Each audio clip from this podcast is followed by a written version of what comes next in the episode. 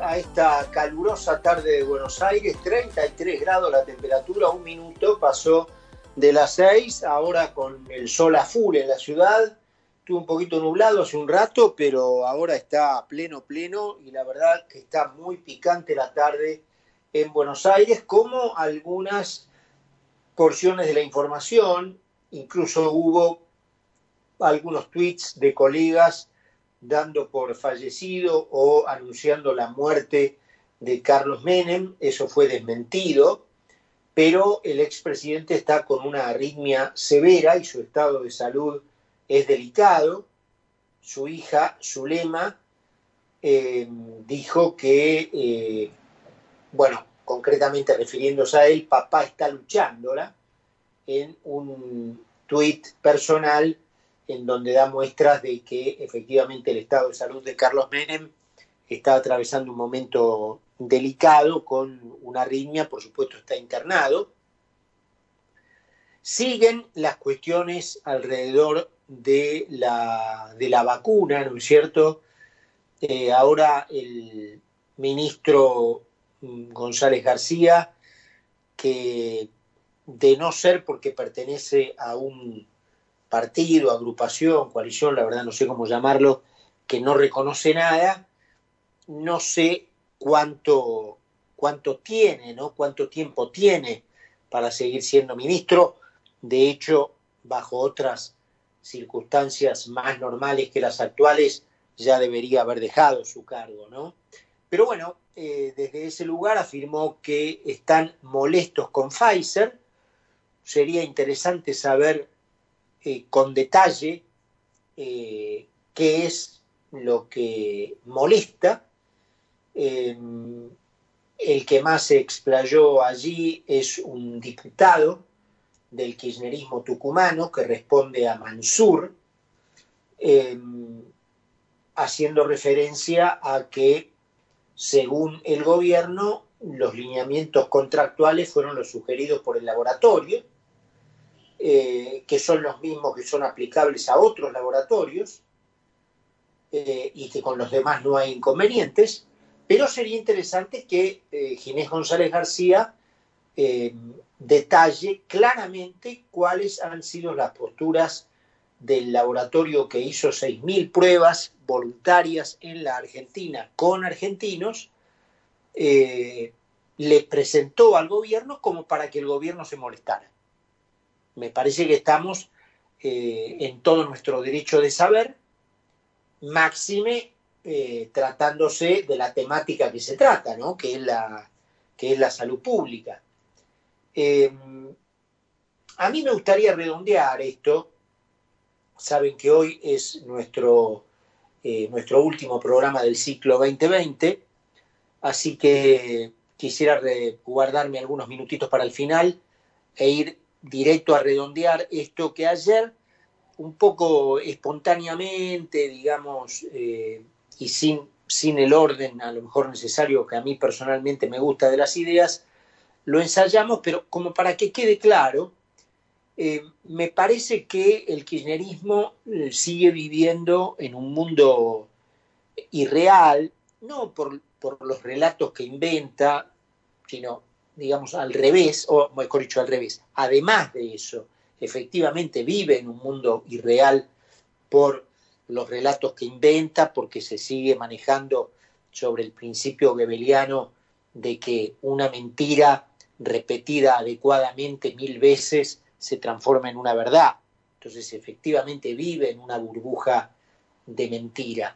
Pero más allá de eso, tiene una concepción global según la cual la Guerra Fría entre los dos famosos bloques que se armaron luego de la guerra, el bloque comunista soviético y el bloque occidental liderado por Estados Unidos, no terminó. Saben que esa contienda, que se llamó fría justamente porque no tenía el calor de las balas, eh, fue liquidada eh, a mediados de los 90, ¿no es cierto?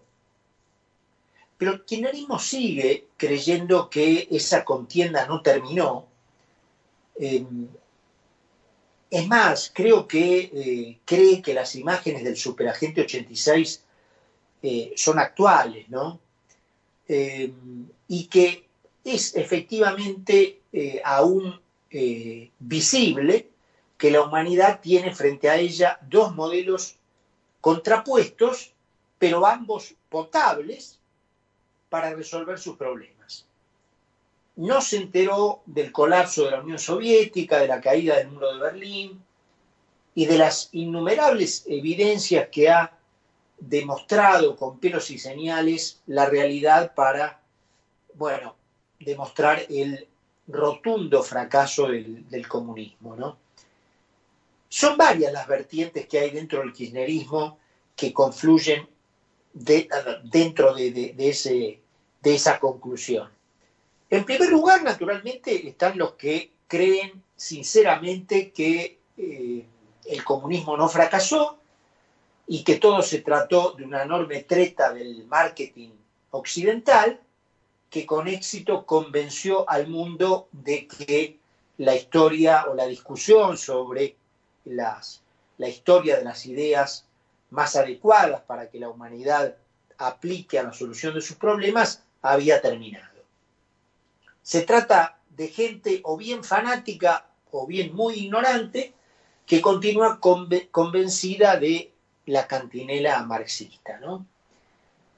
A este subgrupo es obviamente eh, obvio, digamos, que no, no, no le bastaron los 350 millones de personas que mató el comunismo, más del 70% de eso de hambre, eh, para subsistir esas décadas que subsistió en básicamente lo que se conoció como el bloque soviético. No se convencieron de las paupérrimas condiciones de vida que tenían las personas que vivían detrás de la cortina de hierro cuando se las comparaba con las que disfrutaban las personas que eran iguales a ella, pero que estaban del lado del mundo libre, esa vida propia de otras épocas del mundo, eh, fueron las que gobernaron a la Unión Soviética y a los partidos, a los partidos, a los países de su órbita durante siete décadas, y hemos visto imágenes grises de una pobreza increíble, con gente oculta, llena de miedos y secretos, que fue la que imperó en esa parte del mundo gracias al, marxismo. Imágenes que contrastaban con el vigor occidental, con la vida multicolor del, oeste, con la creatividad, la movilidad, la inventiva y con la alegría propia de la libertad que se respiraba justamente en el hemisferio occidental. Y quienes observábamos esas imágenes no podíamos creer como alguna vez el mundo había tenido alguna duda sobre la superioridad práctica y moral del sistema de vida libre. ¿no? Los contemporáneos que vivimos esos años, vimos cómo terminó todo, ¿no? con gente rompiendo a martillazos la, el muro de la vergüenza, con millones abrazando las diferencias de la libertad, pero también las oportunidades que ofrece la libertad para vivir bajo las determinaciones que, tomen las propias personas y no bajo el yugo de una bota autoritaria. También están dentro del kirchnerismo, o sea, hasta ahora nos referíamos a los que, digamos, están convencidos de que eso todavía es posible. También están los que quieren persistir en estas ideas por conveniencia, es decir, los vivos que saben que de restaurarse un régimen como ese, formarán parte de una nomenclatura privilegiada que va a acceder a todos los privilegios con claras diferencias sobre la vida del hombre común, tal como sucedía en la Unión Soviética y en todo su imperio satélite. De estos también hay muchos en el kirchnerismo. Y también están los resentidos, los envidiosos, a quienes les resulta químicamente intragable que un sistema que no sea el suyo produzca riqueza mientras el suyo solo produce miseria.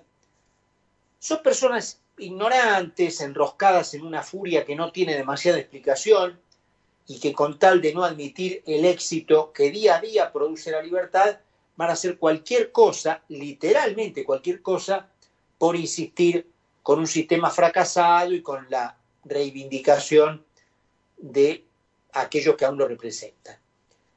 Hay personas también que reúnen todas esas características juntas, es decir, que son personas que creen sinceramente en el marxismo, que además aspiran a integrar la nomenclatura privilegiada y que tienen un profundo resentimiento y envidia por los logros del, del sistema libre.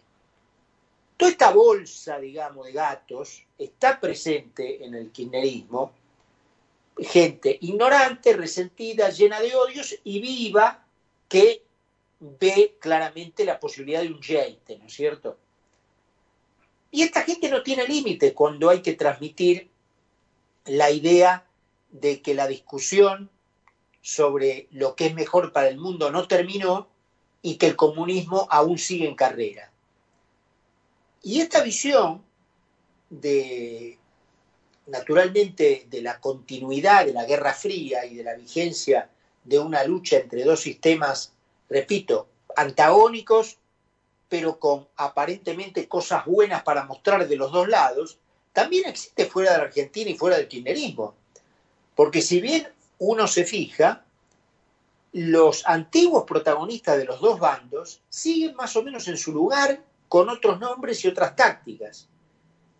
Fuera de la Europa oriental, eh, que era soviética antes de la caída del muro de Berlín y del desmoronamiento de, la Unión Soviética, fuera de la parte que ahora está incorporada a la Unión Europea y que son países libres como Polonia, la República Checa, eh, Croacia, Eslovenia, Estonia, Eslovaquia, el resto de los países, empezando naturalmente por Rusia y China, siguen ofreciéndoles a los ignorantes, resentidos y a los envidiosos y también a los vivos, una referencia, una opción de referencia a dónde ir a apoyarse cuando se trata de oponerse al sistema de vida naturalmente representado por eh, el sistema de vida norteamericano, ¿no es cierto?